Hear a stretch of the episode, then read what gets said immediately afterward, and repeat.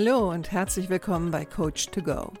Wer braucht nicht ab und zu mal ein bisschen Unterstützung? Einen kleinen Schubser in die richtige Richtung oder einfach den richtigen Tipp zur richtigen Zeit? Coach to Go möchte dir genau das geben. Und ich bin Heike Beck-Kobau und seit über 25 Jahren berate und begleite ich Menschen als Coach, Autorin und Mediatorin. Und ich würde mich sehr freuen, wenn ich auch dein Wegbegleiter sein darf. Hallo, schön, dass du da bist. Herzlich willkommen zu Folge 150. Heute mit dem Thema, was bedeutet eigentlich psychologische Sicherheit am Arbeitsplatz? Also dieser Begriff begegnet mir im letzten Jahr sehr, sehr oft auf diversen Businessportalen, ähm, in Blogs und auch generell so in Publikationen. Und vielleicht hast du diesen Begriff auch schon gehört und vielleicht bist du dir auch nicht so ganz sicher, was das eigentlich bedeutet.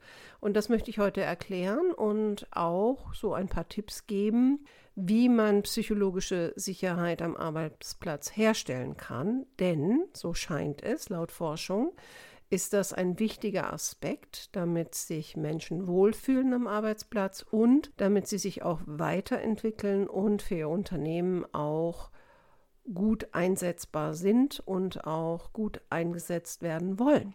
Als erstes muss man mal sagen, also bei psychologischer Sicherheit denken viele, glaube ich, auch ganz schnell an Arbeitsplatzsicherheit. Ne? So, weil man hört Arbeit, Sicherheit. Damit hat es aber gar nichts zu tun. Und es hat auch nichts damit zu tun, dass ein Mensch äh, sich sehr, sehr wohl fühlt im Team, also dass dort eine starke Teamharmonie herrscht.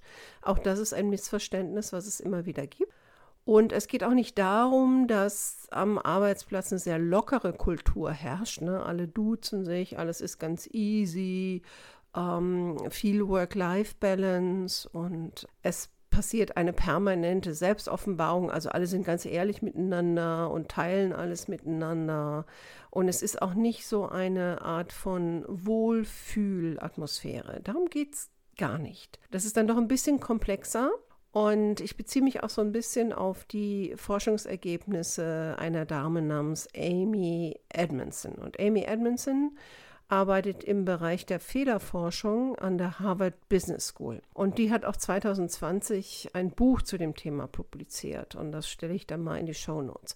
Aber grundsätzlich lässt sich eigentlich ganz einfach formulieren, was psychologische Sicherheit am Arbeitsplatz ist. Es geht darum, dass Mitarbeiter und Mitarbeiterinnen das Gefühl haben, dass sie ihre Ideen, ihre Kritik und eventuelle Bedenken äußern können, ohne Angst vor Repressalien. Das hört sich ja erstmal nicht so kompliziert an.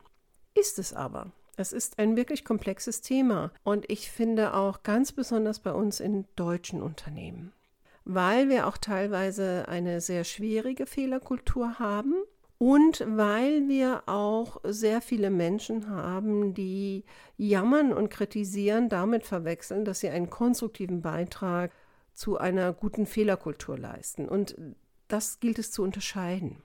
Denn hier geht es nicht darum, dass ich permanent jammere oder immer den Finger in die Wunde lege, sondern hier geht es darum, dass Menschen Verbesserungsvorschläge machen können, dass sie darauf aufmerksam machen können, was nicht so gut funktioniert und gleichzeitig aber auch da mit einbezogen werden, um diese Situation zu verändern. Wie kann man also eine psychologische Sicherheit am Arbeitsplatz herstellen? Und natürlich, wie so oft, spielen da auch Führungskräfte eine tragende Rolle, aber nicht nur. Also erst einmal ist das Thema, dass im Unternehmen eine gute Fehlerkultur herrscht. Und was heißt das? Das heißt, dass man über die eigenen Fehler sprechen kann und damit im Team zum Beispiel auch keine Häme erntet, ne, was bei uns ja oft so ist. Also, dass die Leute sich darüber lustig machen, dass man den Menschen das hinterherträgt, äh, dass es von Seiten ähm, der Vorgesetzten vielleicht auch Repressalien gibt die Fehlerkultur, die vorherrscht, es ermöglicht, dass ich über Fehler sprechen kann, meine und die von anderen, und das ohne jetzt eine Strafe zu befürchten oder negative Konsequenzen, außer es wurde vorher schon kommuniziert, dass bei gewissen Fehlern gibt es auch Konsequenzen. Also da geht es auch darum, eine gewisse Transparenz an den Tag zu legen in der Kommunikation. Und dazu braucht es natürlich auch ein, ein gutes Management, was auch in der Vorbildfunktion stark ist. Ja, um auch diese Angst vor Fehlern, also die Fehlerangst abzubauen. Und was es natürlich auch braucht, ist, dass die Menschen in die Eigenverantwortung gehen. Also dass sie gewillt sind, auch sich selbst mal kritisch zu hinterfragen, auch ihre eigenen Fehler zu teilen, aber nicht nur, dass sie Fehler gemacht haben, sondern auch, wie sie planen, die zu beheben. Oder dass sie lernen, auch nach Hilfe zu fragen. Ja, im Team oder beim Vorgesetzten, aber nicht nur nach Hilfe fragen. Ne? Also es gibt ja auch viele, die kokettieren ja teilweise ein bisschen mit Fehlern und bitten dann immer um Hilfe. Also was schon zu sehen sein sollte, ist, dass der Mitarbeiter oder die Mitarbeiterin auch in die Eigenverantwortung geht und sagt, okay, das und das habe ich jetzt schon versucht und ähm, bin da an eine Grenze gestoßen und jetzt brauche ich hier oder da Hilfe. Was aber auch bedeutet, dass innerhalb ähm, des Unternehmens gibt es auch eine hohe Aufmerksamkeit auf mögliche Probleme äh, bei einem selbst, sowohl als auch bei anderen. Und es ist auch okay, darüber zu sprechen. Also ohne, dass Leute sich gleich angegriffen fühlen, dass sie sich gleich verletzt fühlen. Und das ist ja ein großes Thema bei uns dass wir große Probleme haben, Kritik anzusprechen. Einmal, weil wir es nicht gelernt haben und zweitens, weil wir auch nicht gelernt haben, damit umzugehen, wenn wir kritisiert werden. Also auch das wäre eine Grundvoraussetzung, dass wenn man sagt, man will eine psychologische Sicherheit herstellen am Arbeitsplatz, dass den Leuten auch beigebracht wird, wie man Kritik äußert, aber auch, wie man mit Kritik umgeht. Und dass es auch eine gewisse Empathie gibt für andere und auch für einen selbst. das bedeutet natürlich auch, dass es eine kontinuierliche Weiterbildung geben muss, nicht nur in Fachthemen, sondern auch in den berühmten Soft Skills. Ähm, wichtig für Führungskräfte, aber auch wichtig für Mitarbeiter, wenn wir anders kommunizieren wollen, wenn wir offener über unsere Probleme und äh, Fehler sprechen wollen und wenn wir auch gemeinsam an Lösungen arbeiten wollen, dann bedarf es genau das dass wir immer wieder regelmäßig über diese Themen sprechen und darüber sprechen, wie wir alle gemeinsam einen Beitrag dazu leisten können, dass gewisse Probleme oder auch Fehler behoben werden.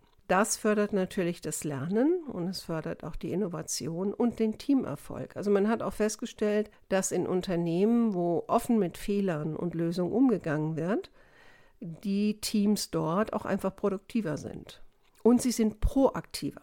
Also das heißt, sie fordern ähm, auch schneller Hilfe und Lösungen ein, ohne jetzt in ein Jammertal zu verfallen. Also was ich kenne, ist ja oft so dieses, ähm, ja, das ist problematisch und jenes ist problematisch und man müsste mal, aber ich habe damit nichts zu tun und die Führungskraft müsste mal, aber die macht das nicht. Und das führt also eher in so einen Kontext, wo die Leute sich hilflos fühlen, sich ausgebremst fühlen und sich auch sehr, sehr oft als Opfer darstellen. Und Amy Edmondson sagt, dass eine psychologische Sicherheit am Arbeitsplatz mit entsprechenden Strukturen eher dazu führt, dass Leute sehr, sehr proaktiv an Lösungen arbeiten und sich auch aktiv mit einbringen. Was natürlich auch bedeutet, dass Führungskräfte lernen müssen, bei Problemlösungen und Fehlerbehebungen auch ihre Mitarbeiter mit einzubeziehen.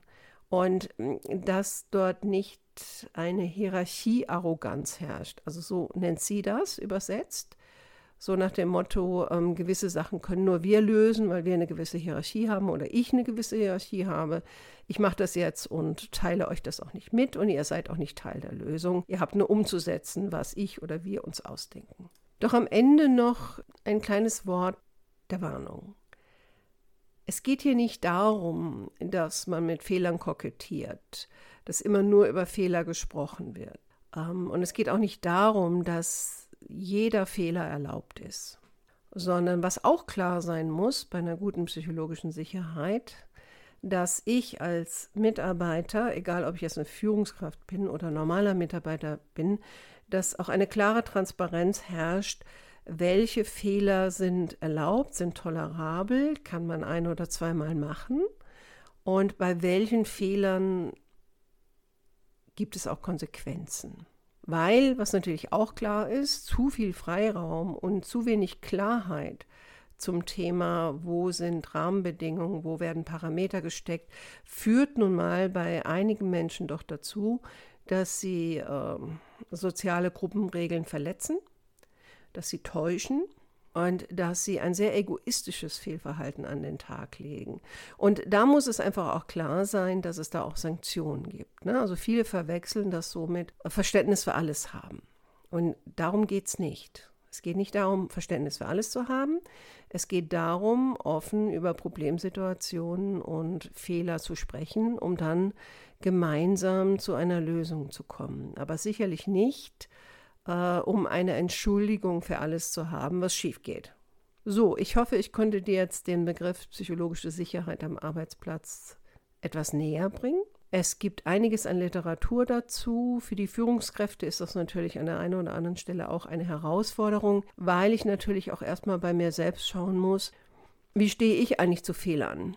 Bin ich jemand, der offen dazu stehen kann und gleichzeitig auch als Vorbild ähm, kommuniziert, okay, das ist der Fehler, den ich gemacht habe und so und so bin ich dran gegangen, um ihn zu lösen oder auch hier brauche ich jetzt eure Hilfe, um ihn zu lösen. Ne? Das heißt ja auch, dass ich eine gute Selbstwahrnehmung habe, eine gute Selbsteinschätzung und dass ich natürlich auch keine Angst davor habe, dass ich irgendwas äh, von meiner Position oder meinem Status einbüße. Ich glaube, an der einen oder anderen Stelle sind wir noch etwas weit davon entfernt. Aber ich finde das Konzept ein gutes, weil nur so kommen wir auch zu neuen Lösungen und neuen Ideen, wenn wir aufhören, Dinge zu vertuschen, Verantwortung zu verschieben und Leute außen vor zu lassen bei wichtigen Themen. Okay, in diesem Sinne, ich hoffe, du konntest was für dich mitnehmen. Freue mich, wenn du nächste Woche wieder dabei bist. Mach's gut, deine Heike.